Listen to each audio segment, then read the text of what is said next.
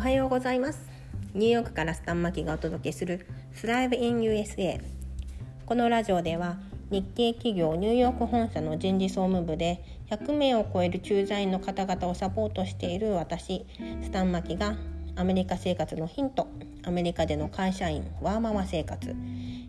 バイリンガル育児などの情報をシェアしていきます、えー、エピソード1の今日は、えー、自己紹介として英語の授業で1を取った私がアメリカで働くようになるまでをお話しします高校時代の頃私すごく英語苦手だったんですよで苦手で嫌いで、えー、テスト勉強の時やっぱりいつも後回しにしてしまってたんですがでそこであのテストの日程を間違えて、えー、1を取ってしまったんですね。うん、すごくショックでますます英語が嫌いになったんですけれどもあの大学受験って、まあ、英語ってどこの学部を受けるのも結構ついてくると思うんですが、まあ、それもあり大学受験あの失敗しました。で浪人生になってでその頃はね理数系の科目が好きで薬学を勉強したいと思って勉強あの、まあ、浪人したんですけどもその春に初めて男性とちゃんとお付き合いすることになりそのお付き合いに夢中になり、ね、浪人も失敗しました。最終的には、まあ、地方の女子短大に行くことになったんですけれども英語の苦手意識を克服したいっていうのと英語ができれば社会人になった時に役に立つかなと思って、えー、英文科を専攻したんです。うん、でそこで短大でですね、まあ、毎日のように英語の授業があり、まあ、あの教授とかもアメリカ人とか英語をネイティブでしゃべるあの先生たちもたくさんいてだいぶそこで英語の苦手意識が薄れましたね。うん、で海外ドラマを見るようになったりとかもともと海外好きだったのでそこであの英語の不得意が得意寄りになったかなっていう感じです。うん、でその短大卒業する頃ってあのちょうど就職氷河期だったんですよ。ただ親戚の紹介で船会社に就職することになりでそこで貿易実務を学ぶことになりました。で船会社ってあの、まあ、商社とかメーカーの人たちが、えー、ビジネスをするのにの荷物を海外から日本に輸入する時に荷物をあの請け負って船のスペースを売るというか運賃をもらう、えあの会社です。でそこで学んだ貿易知識を生かしてあの、まあ、4年ぐらいお勤めしたんですけどその後商社に派遣社員で入りました。で船会社にいるところはねやっぱりその商社で働くバリバリ働くキャリア女性とかすごい憧れてたんですよ。なのでその念願の商社に入ってそういう人たちに囲まれてあのお仕事するのは楽しくてでそこでだいぶね英語でお仕事することにも慣れたので、えー、得意かなっていうところまで英語が上達してたと思います。でその頃お付き合いしていた男性があのアメリカに駐在することになってで私はその人を追いかけてニューヨークまで来たっていうのがえー、あのニューヨークにそもそもアメリカに来たきっかけです。アメリカではね語学学校に12年通ってもっと英語が喋れるようになったらもっとあのいいお仕事に就けるかなっていう期待もあって、うん、12年で帰るつもりではいたんです。はい、こんなに長期であのアメリカに滞在することになるとは思いませんでした。うんただそこの語学学校で出会った韓国人の友人たちがとても上昇志向が強くってみんな語学学校の後はあのアメリカの短大なり大学に入ってアメリカで職を得るぞっていう人たちがねほとんどだったんですよ。でそこで友達の影響もあって私もアメリカニューヨークの一律大学であの勉強することになりでそこでねあの4年生大学も行ってアメリカで就職するっていう夢をあの持ちました。でその短大に入ってしばらくした頃その追いかけてきた男性は日本に帰国するっていうことになったんですがまあそれでお別れしてでも自分はアメリカで成功したいっていう気持ちがあったのでね、うん、頑張ろう頑張るあの決意を決めたんですがあのもともと12年滞在したら日本に帰るぐらいの資金しか手元になかったのででそこでですね、えー、ニューヨークの日本食レストランであのアルバイトすることになりました。でニューヨークが少し特殊なんだと思うんですが、うん、あのみんな飲食代の18%から20%ぐらいのチップをあのお客さんたちは置いていくんですよ。はい、あの海外旅行したことがある方々だったらチップの習慣ってご存知だと思うんですがそれにしてもニューヨークってそのチップのパーセンテージがやっぱり高くって、うん、地方に比べてね。うん、で人気のあるレストランだとウェイトスタッフでも、えー、あの1日のお給与っていうのが結構もらえるので